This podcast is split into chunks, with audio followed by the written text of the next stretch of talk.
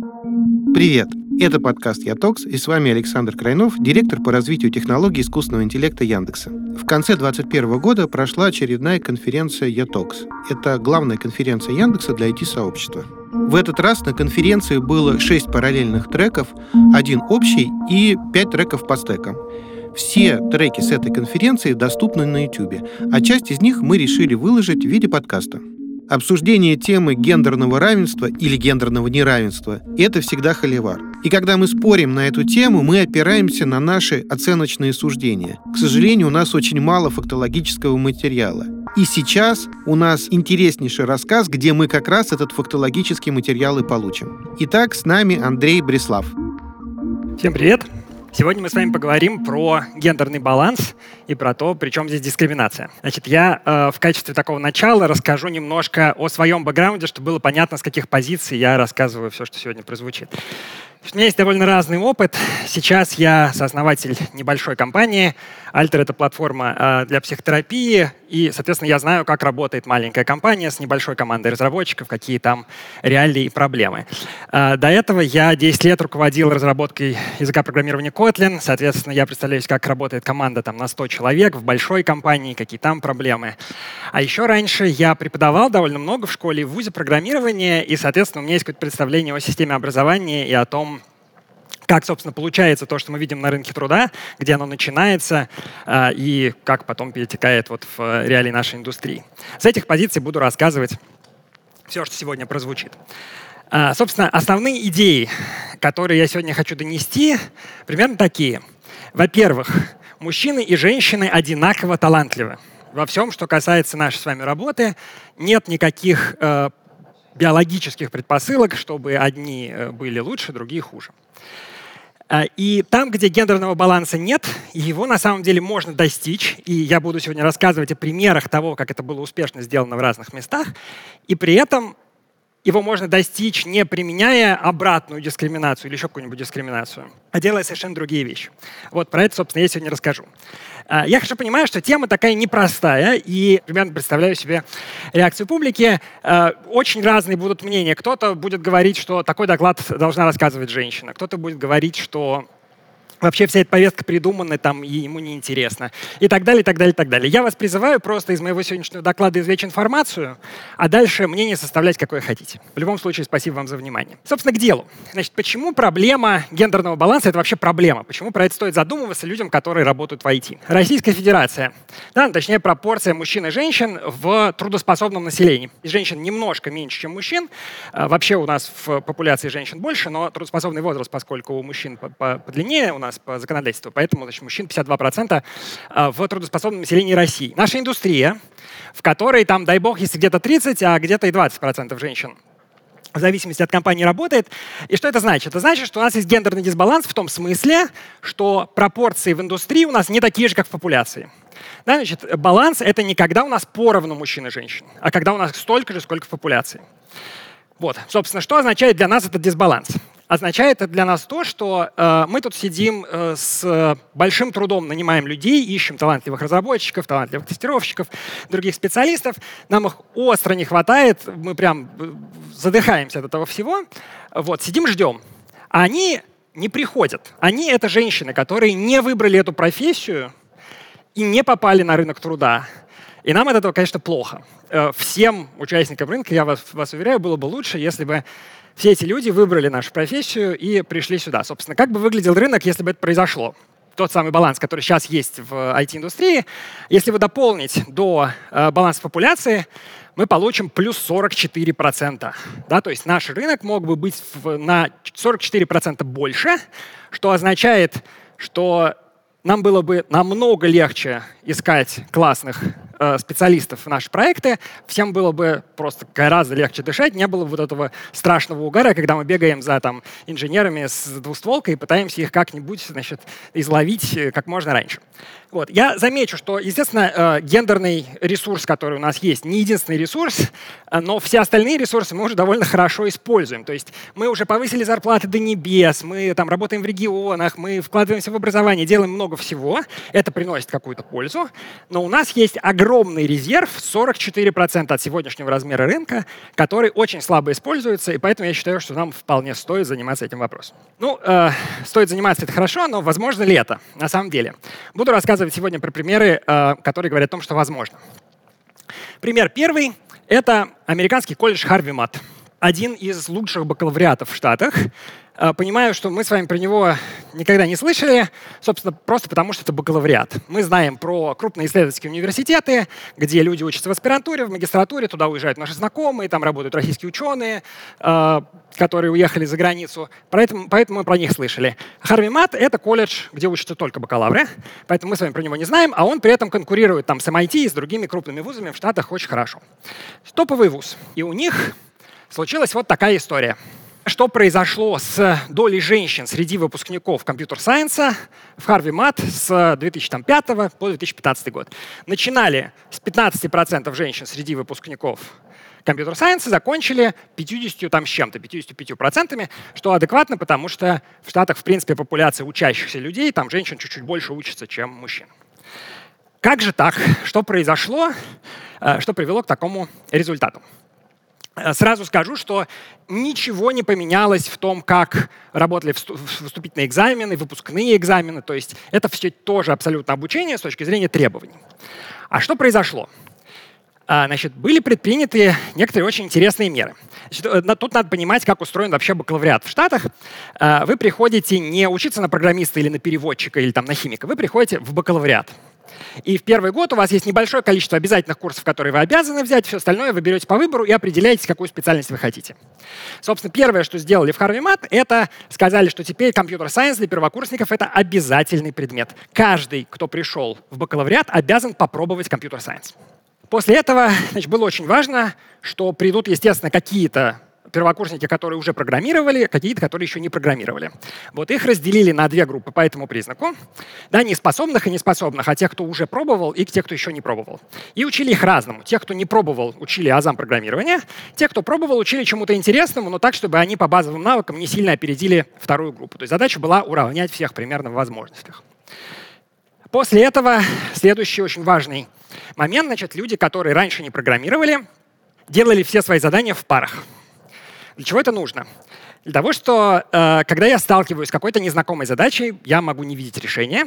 И в этот момент простая мысль, которая мне приходит в голову, наверное, это у меня нет способности. Наверное, я тупой, я не могу решить эту задачу. Когда рядом со мной сидит другой человек, который тоже не может решить эту задачу, мне гораздо психологически легче. Я понимаю, что я не один такой, я не самый глупый. Вот мы вместе там, может, что-нибудь придумаем, а может, э, мне там товарищ подскажет в этот раз, а я ему в следующий раз. Так или иначе, в паре нет вот этого одиночества и беспомощности, которое возникает, если я один на один задачи, которые не знаю, как решать. Вот следующий пункт очень важный. Всем студентам Харви Мат объясняют одно и то же, что их успехи в учебе зависят от двух вещей — от того, насколько они будут много работать, и от того, насколько вовремя они будут запрашивать помощь. То есть не от таланта, не от происхождения, не от того, чем занимались ваши родители, ни от чего, тем более не от гендера, естественно, да? Только как вы работаете и когда вы запрашиваете помощь. И это очень важно, потому что на самом деле известно, даже прямо эксперименты ставили на людях, Известно, что если людям внушать, что у них нет каких-то способностей, а в нашей культуре многим внушают, что у них нет каких-то способностей, люди начинают выдавать худшие результаты. Вот, и в частности, в Харви Мат вот с этим боролись такой пропагандой, просто утверждениями, что нет, ребята, все это зависит не от способностей, зависит просто от того, насколько вы будете вкалывать и запрашивать помощь. И последний пункт, тоже довольно важный. Э, в любой учебной группе попадаются люди, которые очень активны, у них много вопросов, они очень много общаются с преподавателем на лекциях, и остальным не хватает места. То есть люди там более тихие, грубо говоря, не задают своих вопросов, потому что более громкие занимают весь эфир. Вот э, к этим людям подошли где-то там вне лекций, сказали, ребята, вы такие классные, у вас столько вопросов, это очень здорово, приходите к нам на наши office hours, после лекции мы вам ответим на все ваши вопросы, а в аудитории нам нужно, чтобы у всех был шанс пообщаться с преподавателем. Вот такие меры были приняты. И что мы видим из этого эксперимента. Значит, ну, одна очевидная вещь, которую мы видим, можно достичь распределения как в популяции. Действительно, было мало, стало э, поровну, точнее, стало столько же, сколько в популяции. Все хорошо. Действительно получилось. Мы видим из этого примера, что талант очевидно распределен равномерно, да, то есть никакие вступительные, никакие выпускные экзамены, ничего не менялось. Да, мужчины и женщины одинаково хорошо справляются с этим обучением, нет никаких проблем с тем, что там у одних мозг по-другому работает. Все хорошо, талант одинаковый. Интерес тоже распределен равномерно. Если дать попробовать и тем, и другим одинаково компьютер-сайенс, выбирают, ну, половина, собственно, людей выбирает этот самый компьютер-сайенс потом да, ну неправильно говорю, не половина, просто выбирают одинаково, мужчины и женщины, э, выбирают компьютер-сайенс. Что это значит? Это значит, что нет никакого врожденного интереса там, к техническим наукам или к компьютерам. Да?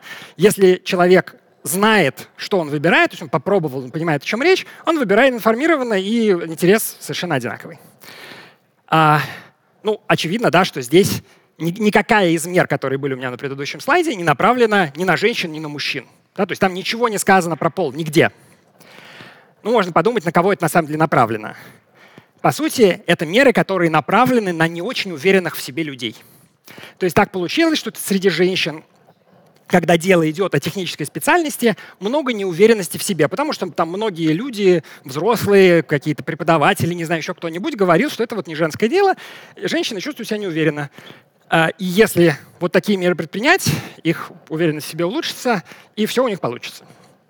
Очевидно также, что это помогает не только женщинам, а вообще любым не очень уверенным в себе людям. Да? То есть не очень уверенные в себе мужчины тоже получили поддержку, и их результаты наверняка тоже увеличились, хотя данных про это Харви Мат не публикует. Вот такие у нас интересные выводы. Вы можете подумать о том, как это переносится на вашу реальность, на ваше учебное заведение, э, на вашу работу, что вы можете сделать из вот этого набора рецептов, что улучшит э, ситуацию у вас э, в вашем окружении. Следующий пример. А, другой вуз уже известный, MIT, там один из топовых-топовых на свете. И вот там была такая, есть такая кафедра uh, Mechanical Engineering. Значит, uh, люди, которые занимаются вот такой вот хардкорной инженерией. Доля женщин в MIT во всем довольно высокая, то есть uh, было как-то совсем мало, сильно меньше, чем в популяции MIT, а потом вот как-то они справились. Они применяли совершенно другие методы, но у них тоже получился интересный результат. Сейчас расскажу, как это произошло. Важно понимать, что талант таки распределен равномерно, и в MIT женщины в целом учатся даже немножко лучше, чем мужчины по академической успеваемости. То есть сомнений в том, что у женщин достаточно там, способностей для того, чтобы успешно учиться на mechanical engineering, на самом деле никаких нет. Ну вот такая вот история. А, вот. И, собственно, на кафедре вообще задумались о том, что э, тут, те пропорции, которые у нас есть, это проблема, когда посмотрели цифры. Значит, есть у нас кафедра в топовом уни университете, э, ее заканчивают какие-то студенты, и некоторым из них э, предлагают остаться в аспирантуре прямо там. То есть кто-то уйдет в другой университет, а кто-то э, получает приглашение прямо вот в MIT, в самый-самый офигенный вуз на свете. А предлагают мужчинам чаще, чем женщинам. Трети женщин и двум третям мужчин предлагают остаться. При этом из мужчин отказывается остаться в самом крутом вузе на свете? 14%, что, в общем, нормально. Может, какой-то другой вуз там пригласил или, не знаю, в индустрию я хочу. А из женщин отказывается остаться в самом крутом вузе 40%. То есть вот в этот момент э, руководство кафедры задумалось, так, если те выпускницы, которых мы просим, просто приглашаем у себя работать, отказываются это делать, наверное, у нас что-то не так с климатом на кафедре там сменилось руководство кафедры, руководительницей кафедры стала женщина, которая стала заниматься действительно этим вопросом всерьез. Вот, и э, тут помогли меры как э, работающие на весь университет, так и на конкретной кафедре. Во всем университете очень серьезно идет кампания за гендерный баланс в абитуре. То есть люди, которые поступают в MIT, э, дают ну, все дальнейшее, естественно, всю дальнейшую популяцию. И что делают э, рекрутеры в MIT? Они ездят по школьным кампусам, там, в, везде, где можно, рассказывают, как здорово учиться в MIT, возят женщин, которые в MIT учатся, чтобы они рассказывали, как женщинам здорово учиться в MIT, и призывают самых талантливых женщин поступать в MIT. В результате, э, при том, что э, в принципе присылает заявки на поступление женщин заметно меньше, чем мужчин, поступает примерно одинаково. То есть э, талантливых женщин удается э, пригласить э, так что, несмотря на то, что вступительные испытания абсолютно одинаковые для женщин и мужчин, женщин поступает столько же, хотя процент женщин поступает гораздо выше. Вот это то, что происходит во всем MIT. То есть в этом смысле с э, абитуриентами у кафедры не было проблем. Были проблемы с тем, как все э, работало. И на кафедре выбрали э, очень понятную стратегию. Они решили, что лучшее, что они могут сделать, это подать пример. И они стали активно звонить женщинам-ученым в своей области и приглашать их работать на этой кафедре. А, то есть не просто повесили объявление «нам нужны профессора», а стали лично за ручку просто приводить э, женщин, работающих в этой сфере.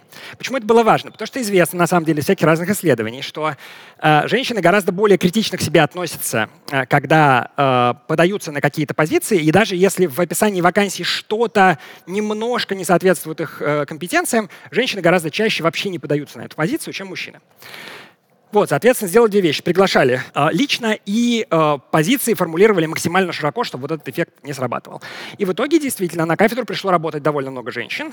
И когда стало работать много женщин, туда стали приходить студентки, и в итоге э, в составе кафедры, в студенческом составе кафедры э, был достигнут гендерный баланс.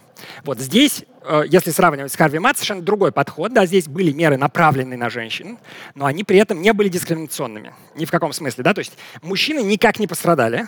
Просто на кафедру привели талантливых женщин, они подавали пример, и мы получили э, представительную выборку по популяции. Второй пример. А, теперь у меня есть третий пример, покороче, и он не про компьютер-сайенс, э, и не про, вообще не про STEM, а про Индию а, и про политику в Индии. Потому что в Индии достаточно там, бурная история развития государства, и в частности э, там довольно э, сильная система местного самоуправления есть, но она э, была подвержена своим там, традиционным особенностям. В частности, в муниципальные представители никогда не выбирали женщин. Просто их не было вообще, потому что в местной культуре ну, это нонсенс. Женщина не может быть там э, во власти, в принципе.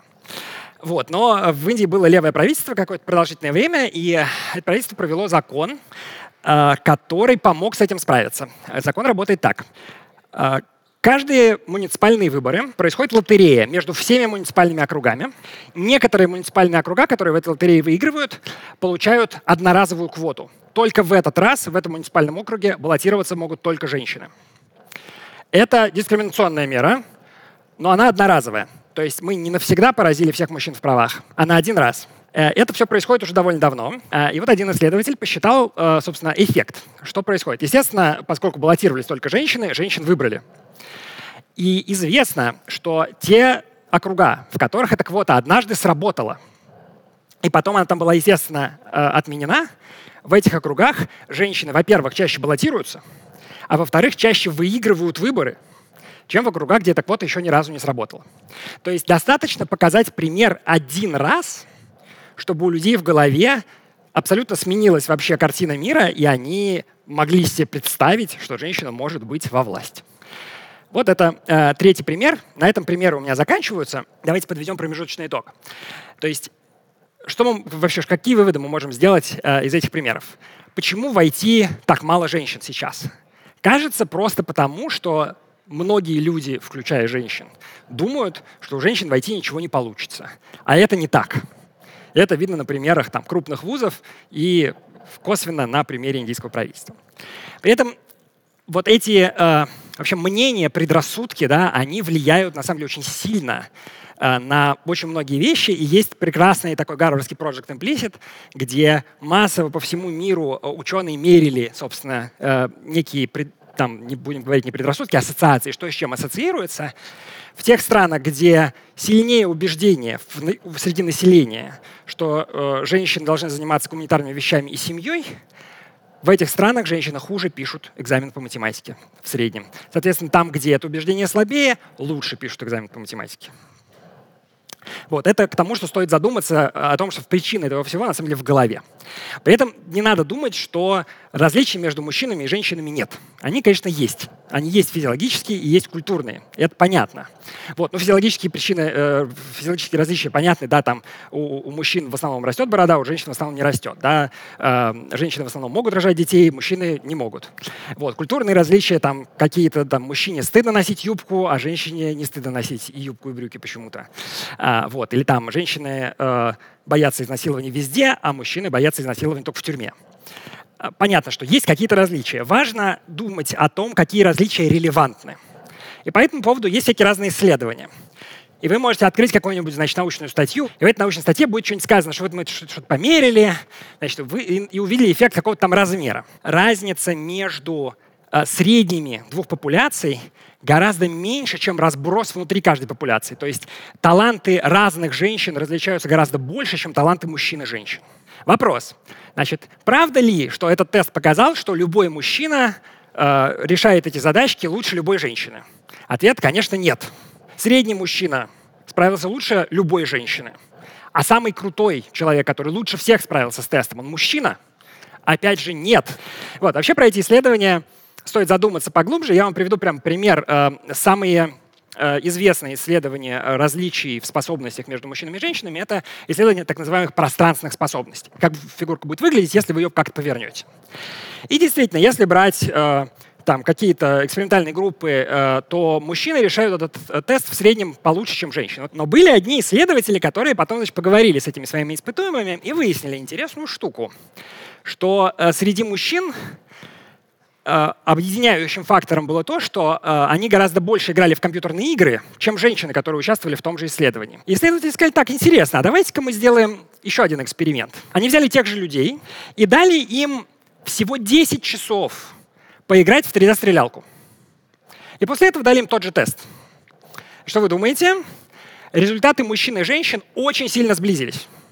То есть если раньше был какой-то там заметный разброс, э, женщины в среднем там существенно хуже, чем мужчины решили этот тест, потренировавшись всего 10 часов, это ничего вообще по сравнению со всем вашим жизненным опытом, да, эти так называемые способности сблизились до там, степени смешения практически. То есть на самом деле, когда мы видим по каким-то статистическим данным, что какие-то люди в среднем что-то там как-то делают, вполне возможно, что э, вся разница в том, что у них был какой-то разный опыт, который э, их там чему-то обучил или не обучил. И разница в обучении может быть жалких 10 часов. То есть на самом деле никаких таких огромных и, и важных, влияющих на все на свете различий, может быть, вообще и нету. Вот. Но э, надо признать, что э, материалов научных по э, вот этим э, обучающим именно изменениям достаточно мало еще, поэтому рано делать выводы, надо очень критически подходить к тому, что публикуется. Вот, на этом э, мои основные данные закончились, и я вам э, просто сейчас сделаю такое резюме доклада. Смотрите, значит, что мы увидели? Мы увидели два крупных университета и целую страну, которые, грубо говоря, подавая пример и немножко поддерживая неуверенных людей, э, перешли из состояния глубокого гендерного дисбаланса в состояние баланса. Это внушает огромную надежду. На самом деле у нас есть очень много классных инструментов для того, чтобы э, женщин и мужчин в нашей профессии было поровну. Почему это так? Потому что талант и интерес на самом деле распределены равномерно. Да? Нет никакого врожденного интереса там, у мужчин к технике, а у женщин к вышиванию. Это неправда. Нет никакого врожденного таланта у мужчин для техники, у женщин для, для вышивания. Это неправда. Это все какие-то вещи, которые легко менять. Они не связаны с природой. Достаточно показать один пример зачастую для того, чтобы баланс поменялся и выровнялся. Ну, наверное, самая глубокая вещь, которую э, я хочу, чтобы вы запомнили, это то, что индивидуальные различия между людьми, как правило, гораздо больше, чем групповые. Поэтому, когда вы видите человека, который представляет любую группу, да, мужчину или женщину, там, пожилого или молодого, э, там, из одной страны или из другой страны. В первую очередь имеет смысл видеть конкретного человека, а не представителя группы. Потому что конкретный человек очень особенный и его групповая принадлежность говорит о нем гораздо меньше, чем если вы с ним на самом деле познакомитесь и поймете, какие у него сильные и слабые стороны. Спасибо вам большое за внимание. Огромное спасибо за рассказ. С вами был Саша Крайнов, это подкаст «Ятокс», и я напомню вам, что в этом сезоне у нас 9 выпусков подкаста по итогам конференции «Ятокс-21». Пока!